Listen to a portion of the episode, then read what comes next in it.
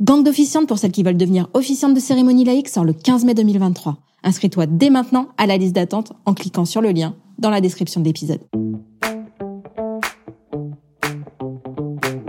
Hello et bienvenue dans Wedding Divan, le podcast dédié aux pros du mariage. Je suis Magali Zarka, formatrice du Wedding Gang, officiante de cérémonie laïque et ancienne wedding planner avec plus de 100 mariages à mon actif. Si tu es entrepreneur dans le milieu du mariage ou que tu souhaites te lancer, ce podcast est fait pour toi. Comment réussir, comment se démarquer? Et surtout comment durer dans le mariage?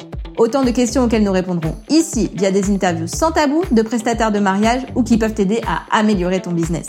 On y abordera leur parcours, leurs réussites et leurs erreurs aussi parfois. Je partagerai également avec toi tous mes conseils, astuces et outils pour te donner un accès direct à la réussite dans le Wedding World. Allez, pose-toi dans ton canapé, écoute-nous dans ta voiture ou même en faisant la vaisselle et surtout, abonne-toi pour ne manquer aucun épisode. Hello hello le gang, j'espère que tu vas bien. Aujourd'hui, je suis super contente de recevoir Solveig, la photographe hyper talentueuse du duo Solveig et Ronan, et qui a, selon moi, une vision du business complètement à contre-courant de ce qu'on peut entendre partout. J'ai enregistré cette interview il y a quelques temps et elle résonne encore très fort en moi. J'ai hâte de voir ce que toi, tu penses de ce que dit Solveig. Je te laisse écouter. Salut Solveig, bienvenue dans Wedding Divan. Je suis trop contente de t'avoir avec moi. On a fait connaissance il y a pas si longtemps, mais euh, j'ai adoré euh, discuter avec toi. Bienvenue. Salut Magali, merci de m'inviter. Honorée. Comment ça va? Ça va, ça va très bien. Est-ce que pour les personnes euh, qui ne te connaissent pas de, de, mon audience, tu peux nous dire un petit peu qui tu es, quel est ton parcours? Alors donc moi c'est Solveig et je suis connue sous uniquement mon prénom, puisque je travaille avec euh, mon amoureux, Ronan. Donc, euh, Solveig et Ronan, on forme un duo photographe et vidéaste euh, depuis 2012. On a, voilà, on a débuté par faire du reportage photo tous les deux. Et maintenant, photo mariage, ensuite famille, grossesse, naissance, etc. Euh, et ensuite, euh, Ronan a bifurqué assez rapidement euh, vers la vidéo. En complément, il fait également des photobooths, des bornes photos qu'il loue mais qu'il conçoit de A à Z. Donc du coup, maintenant, il les vend aussi. Pendant que moi, je m'occupe toujours de, de, tout ce qui est photo, communication avec les clients, réseaux sociaux, etc.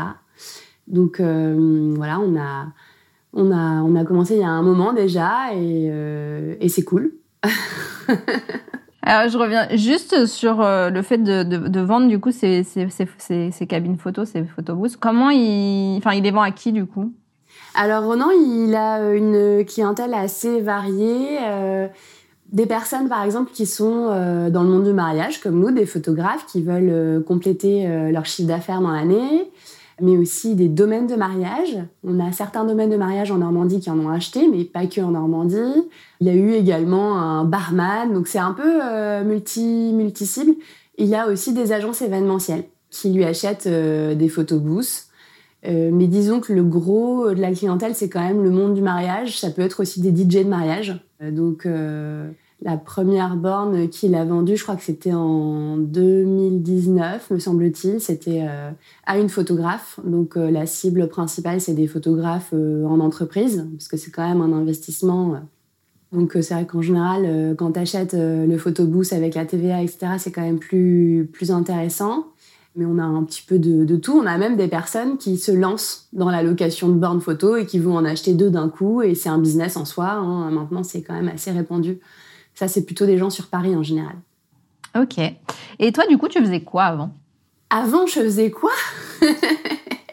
Parce qu'on a commencé par 2012, mais en fait, qu'est-ce que tu faisais avant 2012 Alors, on s'est lancé la même année. Ouais, c'est vrai. mariage. Ouais. J'étais étudiante. Euh, j'ai, non, j'ai arrêté mes études en 2010. J'étais étudiante aux Beaux-Arts de Caen. Euh, donc, je suis restée dans la même ville. Et à vrai dire, j'étais artiste-auteur. Euh, j'avais déjà euh, deux statuts parce que j'avais quand même euh, un statut d'auto-entrepreneur plus le, statut d'artiste-auteur parce que je faisais des résidences artistes. Après les, études de beaux-arts, en fait, je cherchais un peu bon, bah, des, résidences, donc des, périodes pendant lesquelles j'étais rémunérée pour travailler sur des sujets qui m'intéressaient, qui étaient plutôt tourné autour de, la communication, du chant, du lien, du dessin. je faisais quand même pas mal de trucs déjà. Mais la photo de mariage, j'en faisais déjà aussi pour payer mes fins de mois en fait, hein, quand j'étais étudiante. Donc j'ai jamais trop fait autre chose. D'ailleurs, mes parents m'ont toujours dit que j'étais pas forcément adaptée au monde de l'entreprise tel qu'ils l'entendaient, vu qu'ils étaient euh, dans un univers. Euh, ils étaient un site, hein, donc euh, ils n'étaient pas trop dans le monde de l'entreprise, mais ils avaient une image un peu comme ça d'une grosse entreprise et ils me disaient bah toi tu te feras jamais à ça et bon ils n'ont pas eu tort parce que j'ai toujours été à mon compte en fait et autonome, même si je suis dans le monde de l'entreprise, mais dans le monde de l'entreprise, de, de l'entrepreneuriat plutôt petit, euh, version artiste, artisanat, et ça, ça me convient très bien. Donc, j'ai pas un parcours euh, hyper varié, en fait.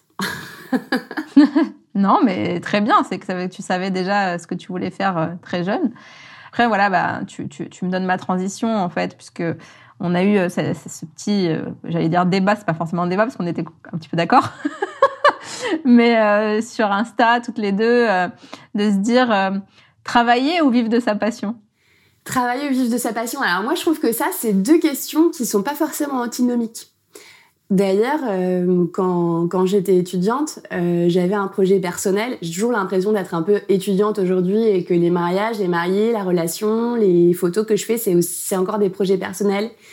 Je suis toujours un peu étonnée que les gens viennent vers moi pour faire, pour me payer, pour, pour que je fasse des trucs qui me semblent très intimes et très personnels. Donc, euh, en fait, il y a, cette notion de travail qui, pour moi, n'est pas forcément incompatible avec euh, la notion de passion. Et euh, pour réussir à aller au bout de ses idées d'un projet qui est peut-être très personnel, j'ai toujours éprouvé le travail. On, était, on allait en atelier, on travaillait pendant des heures sur un sujet pour obtenir un, résultat. Donc, je suis pas sûre que, que ça soit vraiment euh, vivre de ma passion non plus, mais parce que ma passion, c'est les gens, et donc du coup, je vis pas des gens. Mais en tout cas, ce qui est sûr, c'est que je trouve que travailler, c'est pas du tout incompatible avec être passionné. Et d'ailleurs, au contraire, je peux pas personnellement m'investir, donner du temps, euh, donner de l'énergie et, et, euh, et, être captivé par un travail si ça me passionne pas, si c'est pas un sujet qui me passionne. Et j'ai besoin j'ai besoin d'être animée par euh, par ce que je fais pour le faire sinon euh, bah, sinon j'ai trop la flemme donc euh, je comprends je comprends mais du coup on parlait de flemme aussi le fait de faire des siestes tout ça comment tu gères ton temps au quotidien comment tu travailles et comment tu gères ta, ta semaine par exemple ou ton mois? Alors grâce à Ronan je dors beaucoup c'est lui qui bosse en fait c'est ça? C'est ça que tu es en train de me dire? Non, on a, on a un rythme très très différent. On, est, on va dire qu'on est complémentaires. Lui, il est du matin, moi je suis du soir. C'est quelqu'un qui a besoin de passer beaucoup d'heures dans les rituels, dans des tâches répétitives. Bon, effectivement, il s'occupe de la partie moins glamour, notamment de la comptabilité. Typiquement, quand j'ai des problèmes techniques, euh, que ce soit avec mon appareil photo, avec euh, mes logiciels, un micro, le montage, etc. C'est lui, j'appelle Ronan et euh, je, suis, je, suis pas très autonome sur ça et c'est un peu la honte, mais, mais je me sers de lui vraiment parce que c'est quelque chose qui m'intéresse pas trop. Euh, enfin, donc du coup, je, me décharge un peu de tout ça sur lui. Et bah, la comptabilité, typiquement, il passe une journée complète par, par mois à la compta et c'est toujours à peu près aux mêmes dates. C'est quelqu'un qui est très rigoureux, très organisé. Et moi, je suis pas rigoureuse et pas organisée. Donc, euh, comme ma façon de travailler, c'est un peu par G, c'est-à-dire quand j'en ai vraiment envie, du coup, je, deviens très efficace quand je travaille. Euh, pour les retouches sur un reportage de mariage, par exemple, je mets jamais plus de 10 heures, là où d'autres photographes euh, vont être plus lents. Parce que, bah, effectivement, j'ai vraiment besoin de me sentir reposée avant de m'y mettre. Et j'ai besoin d'avoir les idées claires, d'être un peu détachée de l'affect et donc j'aime bien regarder les photos avec un vrai regard critique donc je prends du temps avant de les traiter donc euh, le, sommeil moi c'est très important le matin euh, je me lève pas je fais un bisou à ma fille euh, quand je suis dans le lit et c'est Ronan qui fait le trajet avec elle à vélo et ça me permet d'être disponible le soir vers 22h quand tout d'un coup j'ai des idées tiens, je fais des petits croquis pour d'autres projets, hein, par exemple des projets plus artistiques, perso. Donc j'essaie d'avoir de l'espace mental pour créer, pour faire des choses et pour avoir des idées. Mais ça, pour ça, il faut que je dorme. Enfin, il faut que, il faut que j'ai aussi cette espèce de d'espace euh, à moi euh, où euh, bah voilà, je peux prendre mon café dans le lit à 9h, 9h15 pendant que Ronan, lui, il est déjà dans son atelier avec ses outils, avec ses machines et il en est déjà à son deuxième café. Enfin, c'est on a un rythme vraiment différent là-dessus et, et, je pense que ça m'aide énormément, en tout cas, à, bah, être passionnée, à être efficace dans mon travail, parce que vraiment, quand je me sens crevée, je vois bien que je n'arrive pas à travailler efficacement. Et euh, très régulièrement, je me dis, bon, bah, en fait, là, aujourd'hui, euh, bon, je vais juste arrêter, ou alors, il faut que je sorte. Il faut que je sorte, il faut que j'aille marcher. Euh, sinon, en fait, t'as as vite, et avec la fatigue, et avec l'enfermement, t'as vite des idées un peu négatives qui font que tu vas aussi avoir une mauvaise image de toi. Je trouve que tout ça est lié, donc euh, le, quotidien, bien manger, dormir, enfin c'est la base euh, pour moi pour le pour être un bon professionnel. Après c'est peut-être ça paraît peut-être un petit peu bizarre à entendre comme ça, mais c'est comme ça que j'organise ma vie. Et puis après sur les mariages qui sont plutôt des rythmes de marathon, là on est bien préparé et euh, c'est tout à fait autre chose. C'est tout à fait autre chose en termes de rythme, mais c'est vrai qu'on a aussi cette énergie pour aller sur les mariages en pendant la saison, je pense parce que euh, on s'est préservé toute la semaine. En tout cas, j'essaie de me préserver et d'avoir euh, euh, de l'espace disponible aussi pour, pour être en pleine forme pour les, mariages, en fait, parce que c'est quand même assez physique, je trouve. C'est clair. Et du coup, tu, vous faites combien de mariages par an chacun? Entre 20 et 25. Ronan, lui, il m'accompagne maintenant seulement à la vidéo. Il fait pas de mariage tout seul. Euh, en vidéo. Donc du coup, euh, ça va être plutôt une dizaine. Ça dépend un peu des années et j'ai l'impression que d'année en année, en tout cas depuis 2021, une année qui a été un peu débordante dans tous les sens du terme parce qu'on bah, après après le Covid, on s'était dit bon, on prend tout, on prend tout le travail qu'on peut euh, parce qu'on ne sait pas de quoi demain sera fait. On a acheté une maison, on s'est marié, on n'a plus d'argent. Bon bref, c'était financier. Mais on a, on a eu euh, beaucoup, beaucoup de travail. Je crois 33 mariages euh, pour ma part, 33 reportages de mariage. Et, euh, et c'était un peu, un peu trop. Ouais, malgré, malgré déjà toute l'énergie. je crois 33 mariages en photo et 17 ou 18 mariages en vidéo pour Ronan, plus son activité de vente de photobooths, de location de photobooths. Il a un parc de location euh, de photobooths, il a un parc de 6 photobooths. Donc euh, parfois sur les week-ends, il a un reportage de mariage avec moi à l'autre bout de la France pendant que euh, en Normandie, parce qu'il loue donc ses photobooths en Normandie, il a six machines de sortie, donc c'est une énorme charge mentale qui fait que là cette année-là c'était trop et donc d'année en année là depuis 2021 on essaie de réduire sans forcément euh, limiter à tout prix, mais, mais on réduit clairement euh, la charge de travail euh, côté vidéo et ça se passe mieux. Enfin, c'est beaucoup plus acceptable en tout cas en termes de rythme de mmh, travail. Bah tu m'étonnes. Est-ce que tu aurais un conseil ou des conseils à donner à des, à des personnes qui se lancent dans le mariage? Alors ça, c'est toujours difficile comme question, je trouve. je suis pleine de questions difficiles. Ouais. Bah en fait, c'est ça comme si déjà moi je pars du principe que hum, on peut toujours apprendre euh, de tout le monde.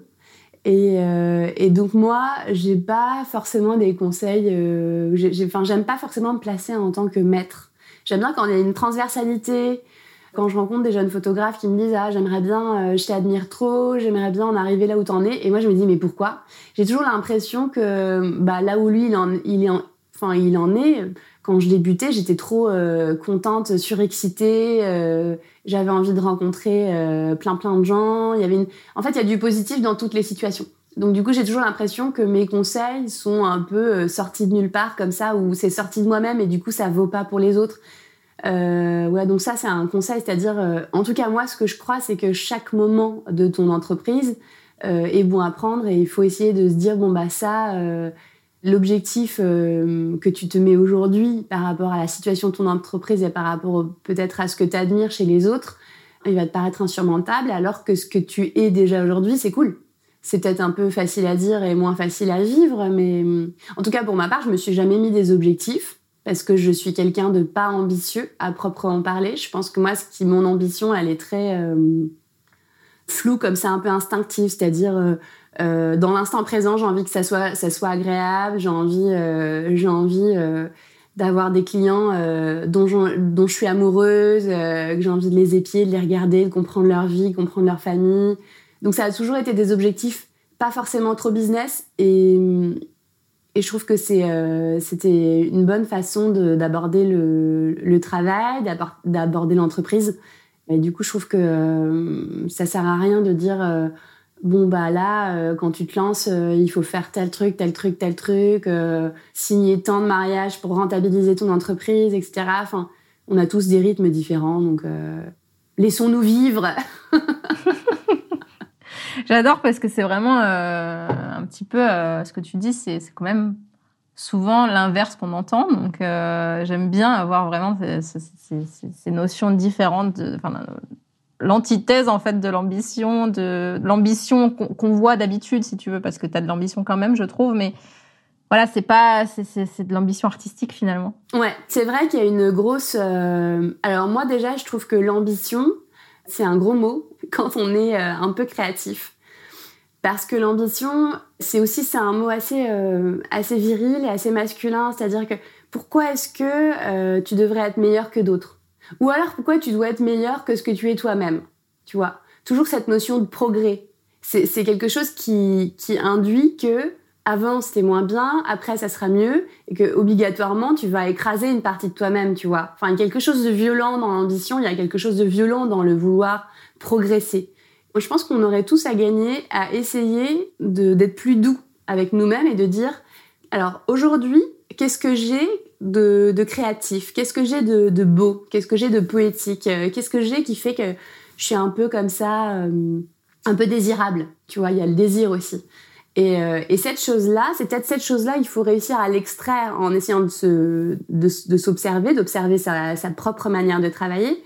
Et c'est cette, c'est cette chose-là qu'on va devoir mettre en avant de nous-mêmes, sans forcément euh, vouloir euh, progresser avec cette notion de hiérarchie, avec cette notion de d'élite. Moi, j'aime pas cette, j'aime pas cette pensée du progrès. Je, je suis pas du tout, je suis pas du tout dans ce délire-là. En tout cas, je pense que c'est pas un, un modèle euh, business euh, qui convient à toutes les personnalités. Et moi, quand j'entends euh, faire ressortir le meilleur de soi-même, quand j'entends se, se, fixer des objectifs ou alors performer, par exemple, quand j'entends ces mots-là, j'ai limite des crises d'angoisse. Ouais, ça, en fait, ça m'angoisse. Je me dis, moi, moi, je, je sais pas faire. Tu vois, je, je me dis, non, je suis pas performante. Je, non, non, et du coup, j'ai envie de dormir. En fait, je, je prends vraiment le. Euh, en fait, ça. J'ai, ouais, j'ai un, j'ai un souci avec ça. Et ça m'a toujours servi d'avoir un souci avec ça. Tout comme mes parents me disaient, euh, bah toi, tu, tu t'intégreras pas dans une équipe en entreprise. Et en fait, je me rends compte que ça m'a servi parce que ça, je me suis répété ça en me disant, ouais, ok, euh, je suis euh, inadaptée. Bon, bah, qu'est-ce que je peux faire si je suis inadaptée alors? Ok, si je suis pas adaptée au groupe euh, de travail, qu'est-ce que je peux faire? Qu'est-ce que je peux faire par moi-même? Même si au final on est un groupe avec Ronan, mais euh, mais lui il est un peu comme ça aussi. Il est un peu euh, il est un peu sauvage, il est un peu autonome. Euh, c'est hyper difficile même euh, tout simplement au sein de notre notre duo de savoir ce que l'un et l'autre va faire tellement on est on est on est sur notre chemin. On communique, on essaie d'interagir mais on fait, on fait des trucs très très séparément. En fait, on est, on est vraiment très seul dans notre manière de fonctionner. C'est pas, c'est comme ça qu'on fonctionne et qu'on qu'on qu'on arrive à faire des trucs. Voilà, on est très autonome. C'est non mais c'est hyper intéressant d'entendre de, euh, ce, discours-là qui change tellement de ce qu'on entend partout. Ça remet un peu euh, l'église au, milieu du village. Euh, tu sais, je, je sais pas si, je l'ai déjà dit dans le podcast, mais j'ai un, tatouage sur le bras où en fait je me suis vraiment fait tatouer le here and now, genre ici et maintenant, parce que moi je suis quelqu'un qui vivait beaucoup. Enfin j'étais quelqu'un surtout. maintenant ça va mieux, mais j'étais quelqu'un qui vivait soit dans le passé, soit dans le futur. Mais j'avais du mal à vivre dans l'instant présent. Je me disais toujours, ouais, ça c'était mieux avant et ça je le ferai mieux demain, comme tu disais tout à l'heure. Et, et aujourd'hui, vraiment, je, je, pour me rappeler tous les jours qu'il faut que je vive le moment présent, et que même dans les moments euh, difficiles, ben, il y a des choses positives qui vont ressortir. Ben voilà, je me le suis fait tatouer pour pas le, pour pas l'oublier, de, de, vivre le moment présent et, euh, et, et, ça me fait vraiment du bien ce que tu dis. Ah bah, je suis ravie. que ça parlera d'autres. bah, c'est aussi l'histoire d'ancrage, euh, tu vois, euh, l'ancrage. Et euh, ça, c'est un truc que j'ai travaillé euh, dans une autre partie de ma vie dont je t'ai pas parlé. J'ai fait du chant lyrique pendant quelques années, pendant mes études de beaux-arts, mais aussi un tout petit peu après. Pour avoir un bon souffle, pour avoir une voix bien placée, il faut être ancré. Et ça, ça m'a été vachement utile. Et souvent, quand, quand je vois que je pars un peu dans tous les sens dans, ma, dans mon travail, quand je suis devant mon ordi, qu'en même temps j'ai mon téléphone ouvert sur Insta et que j'ai le, par exemple la radio qui tourne et je me dis ah la musique. Enfin, quand je vois que je pars dans tous les sens, souvent je respire, je repense un peu, tu vois, je me reconnecte et, tu te dis bah en fait faut t'ancrer pour être euh, pour, pour être plus efficace en fait dans l'instant présent et donc aussi plus à ce que tu fais du coup faut souffler, il faut respirer, faut, faut être ancré. Faut avoir les pieds comme ça, bien, bien placés sur le sol, le bassin bien installé dans le, dans le fauteuil. Rien que ça, rien que la posture pour bien respirer. C'est l'ancrage, c'est super important. moi, je, commence à travailler debout. J'ai acheté un bureau qui, euh, qui, qui, monte et qui descend. Et du coup, je commence à travailler un peu debout aussi pour, euh, pour justement changer un petit peu les positions et, et pouvoir euh, peut-être travailler un petit peu les pieds bien, bien ancrés dans le sol aussi. Ouais, t'as entendu les. toi, t'as entendu une émission radiophonique qui parlait de rester en mouvement, euh, que c'était euh, c'était bon pour vieillir euh, vieux ou je sais pas, il y avait un truc. Même pas. Non, c'est juste. non, je sais plus qui est-ce qui avait partagé ça. Je crois que c'était Quincy, une une des, personnes que j'ai eues sur sur le podcast qui est qui est qui, fait des des réels et qui fait une formation pour les réels, qui avait partagé une fois un truc où il y avait un, tapis un tapis de course et ce, ce, ce bureau en fait. Euh, et du coup, euh, ah non, c'était peut-être Marianne Michel. Bref, c'était quelqu'un qui avait partagé ça. Et en fait, je me suis dit, mais ouais, marcher en faisant, en travaillant, parce que en fait, euh, avec le Covid et notre, enfin notre travail de derrière, derrière nos écrans, bah, on, on marche plus je me dis bah voilà euh, donc j'ai le tapis j'ai pas encore fait l'essai des deux mais ouais le fait de, de, de, se mettre de se mettre en mouvement et de même de travailler en fait euh, je trouve que de travailler debout ça change euh, certaines choses dans la façon de d'être euh, d'être physiquement en fait de, de, travailler. Donc voilà intéressant. Mm. on va passer aux questions que je t'ai pas envoyées. Qu'est-ce que c'est pour toi réussir du coup? J'adore, euh, j'ai très très hâte d'avoir ta réponse sur cette question parce que ça se ressemble d'habitude, mais je pense que ta réponse va être tellement différente de d'habitude. Euh, réussir, encore un mot, un gros mot. c'est ça.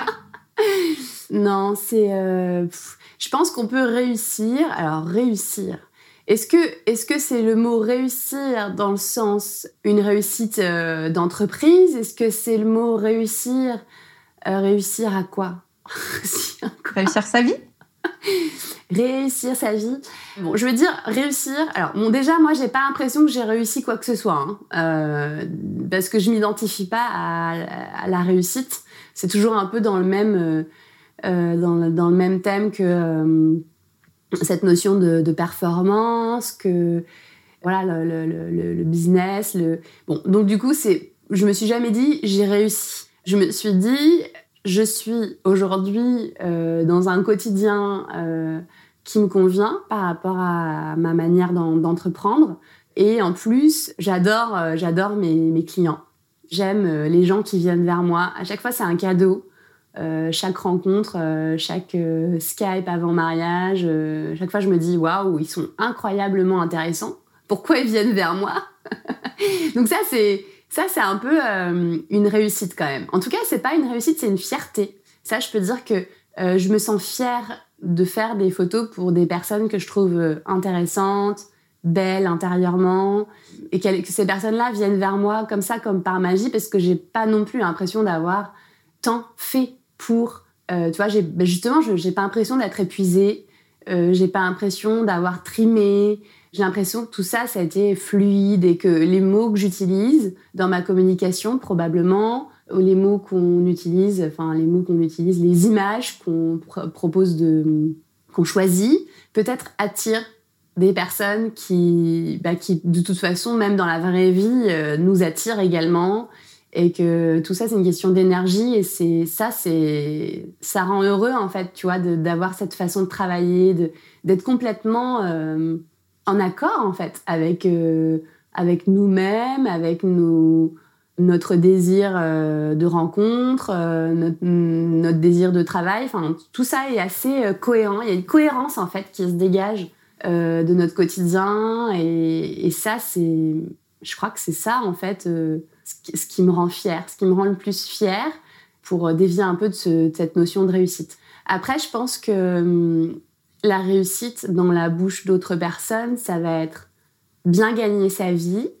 Donc ça passe par l'argent, qui est quand même une notion euh, pas non plus euh, complètement étrangère à notre façon de travailler, puisque on a fixé des tarifs pour pouvoir vivre notre vie de bourgeois bohème canet. Je dis bien Canet, attention, hein, parce qu'on est à Caen, donc la vie coûte moins cher qu'à Paris. On va à vélo à l'école, on va à vélo au marché, on a une maison pas très loin du centre-ville, on peut aller au resto euh, avec notre fille ou avec nos copains euh, sans se soucier euh, d'avoir des sous sur le compte. C'est très simple, en fait. Mais du coup, cette petite vie de bourgeois bohème, bah, on a en effet gagné un peu de sous pour pouvoir se l'offrir donc ça, c'est ça, c'est, je pense que ça entre dans la notion de, réussite pour certaines personnes. Et puis après, il y a aussi effectivement le fait de toucher une clientèle euh, grâce à une communication euh, qu'on aura euh, développée selon, enfin, sur plus ou moins d'années, on va dire. Ça, ça se dit pas trop, mais bon, bref. Et ça, ben, ça je pense qu'on a, voilà, je pense que ça, c'est, c'est, une case qu'on, qu'on coche, même si en réalité, ça c'est vraiment pas acquis, c'est-à-dire que ça se travaille.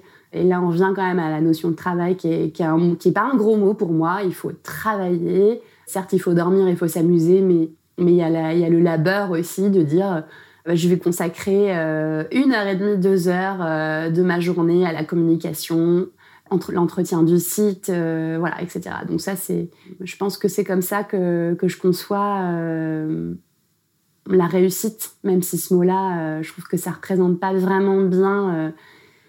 Je pense qu'on peut, on peut dire que le mot qui conviendrait mieux, c'est euh, comment toi, avec ton business, tu, tu t'arrives à, être fier, fier de, de, ce que tu as. Voilà. Ça, c'est un. Oui, mais je pense que c'est, c'est la question que je poserais maintenant à la place de qu'est-ce que c'est réussir pour toi? Est-ce que tu es fier de ça oh, t'es pas obligé, hein. Ouais, pas remettre tout en question ton, ton podcast. Non, mais je change souvent. Je change. Euh, d'ailleurs, là, là, je vais t'en poser une que j'ai jamais posée, je crois. Mais d'abord, euh, je voulais te demander ta citation préférée ou le truc que tu dis souvent pour inspirer les gens. bah là, s'il y avait ma fille à côté, elle dirait bah de toute façon, ma mère, elle a pas de mémoire, donc les citations, autant te dire que eh ben, qu'est-ce que tu dis à ta fille euh, Qu'est-ce que c'est quoi ce que tu as envie de partager, enfin de, d'inculquer à ta fille pour plus tard? Ah, ah, bah, ce que je lui inculque déjà aujourd'hui, euh, j'essaie, c'est ben c'est pas grave de pas aimer des trucs. On peut pas tout aimer, on peut pas être bon partout. Il y a aussi cette c'est une très bonne élève, notre fille, donc elle se met une pression monumentale pour tout ce qu'elle fait elle veut être, euh, elle veut avoir des bonnes notes. Euh, elle est à l'opposé de nous en fait. Hein. Nous, on était mauvais élèves, on s'en foutait. Euh. Et du coup, à chaque fois, on lui dit mais tu peux aussi ne pas aimer les maths si tu veux. Tu peux aussi ne. C'est pas grave si tes résultats ils sont pas à la hauteur de ce que tu imagines d'une bonne élève. Il y a un garçon dans sa classe qui s'appelle Trésor et elle me fait trop rire. On l'a croisé hier devant l'arrêt de bus avec sa mère. Elle me disait Bah, c'est lui, Trésor. Tu sais, celui qui réussit tout. Il est euh, sage, il a des amis, il est bon à l'école, dans toutes les catégories, mais même en maths. C'est je voudrais être Trésor. Je dis Mais tu n'as pas à désirer ce que tu n'es pas. Tu peux aimer ce que tu es. Et c'est ça que je veux inculquer, à, notre fille c'est de s'aimer, de d'aimer ce qu'elle est, ce qui fait qu'elle est spécifique et euh, si t'es pas populaire dans ta classe, eh ben peut-être que ça te sera utile plus tard dans ta vie d'adulte. Et il faut pas se dire que c'est naze quoi. C'est pas grave en fait, ça passe, y a tout passe. Et je pense qu'il y a aussi une part de on déteste ce qu'on n'aime pas de nous, on, essaie de l'exclure de nous-mêmes, mais en fait ça nous constitue et ça ça peut donner un truc. Non, puis on voit, on voit, on voit toujours le, la belle face, mais on ne sait pas ce qu'il y a derrière, on ne sait pas ce qu'il vit dans sa vie, ce petit garçon. Et que lui, ça se trouve, il se dit que elle est peut-être mieux que lui, que quelqu'un d'autre est peut-être mieux que lui, et que voilà, lui aussi doit se dire des choses comme ça. Donc, euh, c'est sûr que je, suis complètement d'accord avec ce que tu dis. Ouais, oui, c'est vrai, j'ai pas pensé à ça. Peut-être que lui, euh, à l'intérieur de lui, il est malheureux euh, d'être bon comme ça partout parce que ça lui demande un travail monumental et peut-être qu'en fait, il aimerait bien être cet enfant qui dit à sa maîtresse non, ça m'intéresse pas, je préfère lire un bouquin dans mon coin. Peut-être que lui, il aimerait bien être plus libre. La liberté aussi, ça c'est important. La liberté de savoir dire non à un truc qui nous qui nous donne pas envie. Ça c'est génial aussi la liberté de dire je le ferai pas, je le ferai pas. Euh. Peut-être qu'il a une pression de dingue chez lui, peut-être que on sait pas en fait. En fait, moi j'apprends beaucoup là-dessus parce que euh, je, me, je me fais même coacher là-dessus euh, sur le fait d'admirer en fait les gens parce qu'en fait euh, je, ouais ma coach me dit me disait enfin il y avait y a quelqu'un que j'admirais beaucoup et et elle me dit ok donc en fait cette personne là parce que je l'admirais parce qu'elle avait un regard des autres, enfin le regard des autres pour elle, euh, c'était vraiment pas important en fait. Et je me dis, euh, moi j'ai beaucoup agi dans ma vie en, me disant j'ai besoin que les gens m'aiment, j'ai besoin que que je fais plaise aux autres, etc. Ça pareil, ça, ça évolue beaucoup. Mais aujourd'hui, enfin en fait, euh, elle me dit, ma coach me dit mais du coup, mais qu'est-ce que ça t'apporte en fait de faire ce que les, de faire plaisir aux, aux autres et de faire ce que les autres aiment que tu fasses? Et ben justement, ça m'apporte d'être aimée. Et elle me dit, bah du coup, euh, j'ai mis du temps à le dire. Hein. J'arrivais même pas à le dire. Je crois que je l'ai écrit sur euh, sur le sur le sur le Zoom, tu vois, euh, dans le dans le, le chat, parce que j'arrivais pas à le dire tellement c'était dur pour moi. Et elle me dit, mais du coup, ben peut-être que cette personne-là, elle est moins aimée que toi. Et toi, du coup, de faire plaisir aux autres, ben ça t'apporte d'être aimé.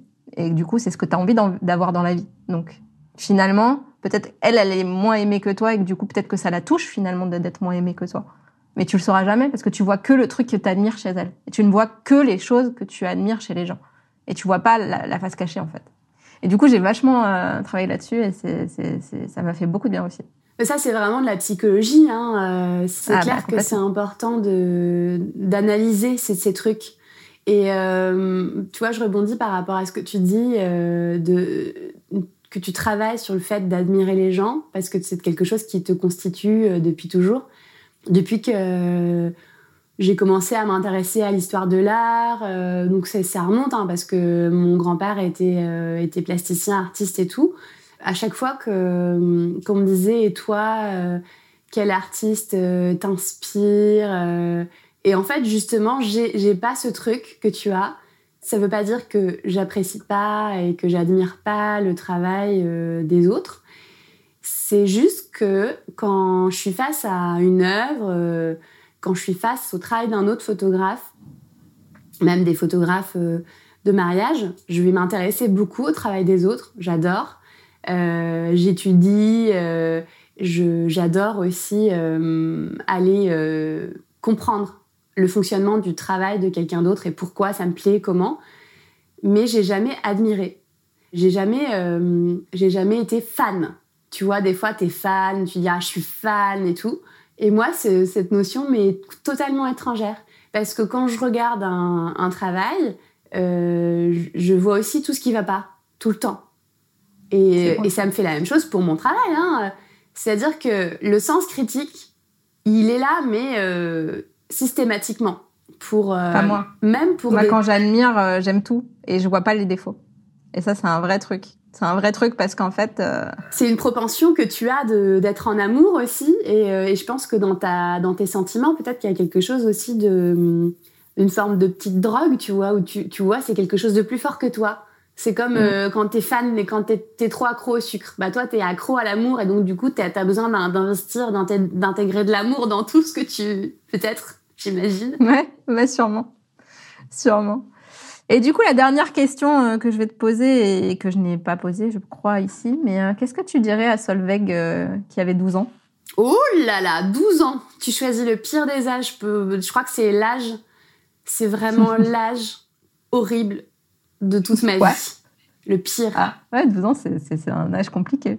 Bah, c'est-à-dire, c'était un âge où, où ma mère m'expliquait qu'il fallait que je parte de la maison parce que j'étais indésirable. Donc, euh, moi, j'ai une Ah enfance euh, particulière, pas forcément. J'étais vraiment le vilain petit canard à cette période-là de ma vie.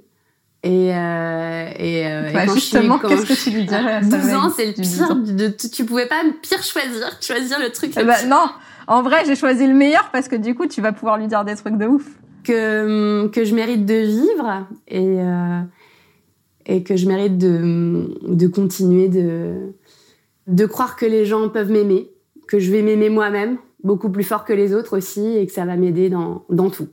Ah bah, c'est super, j'adore. Bah, on va finir là-dessus. Merci beaucoup, Solveig. C'était génial de t'avoir avec moi aujourd'hui. Bah, merci beaucoup à toi. C'était un, un plaisir de répondre à tes questions et c'était les questions surprises que j'aime le mieux. toujours, je les garde toujours pour la fin. La spontanéité. Exactement. Merci beaucoup, à très vite. À très vite. Merci beaucoup à toi. Et voilà le gang, comme je le disais en intro de cet épisode, j'ai hâte de savoir ce que tu penses et retiens de cette interview. Dis-moi si tu as besoin d'être passionné pour travailler. Comment tu es organisé? Est-ce que tu es efficace? Est-ce que tu es plutôt du matin ou du soir? Est-ce que tu as envie d'avoir de l'ambition ou plutôt de vivre dans le moment présent? Je trouve ça tellement intéressant d'avoir un point de vue inverse de ce qu'on entend habituellement. Si tu as kiffé l'épisode autant que moi, partage-le sur Insta et tag-moi sur mon compte Le Wedding Gang pour que je puisse partager à mon tour. Tu peux aussi faire un gentil message à Solveig sur son compte Solveig et Ronan pour lui dire ce que l'épisode t'a évoqué.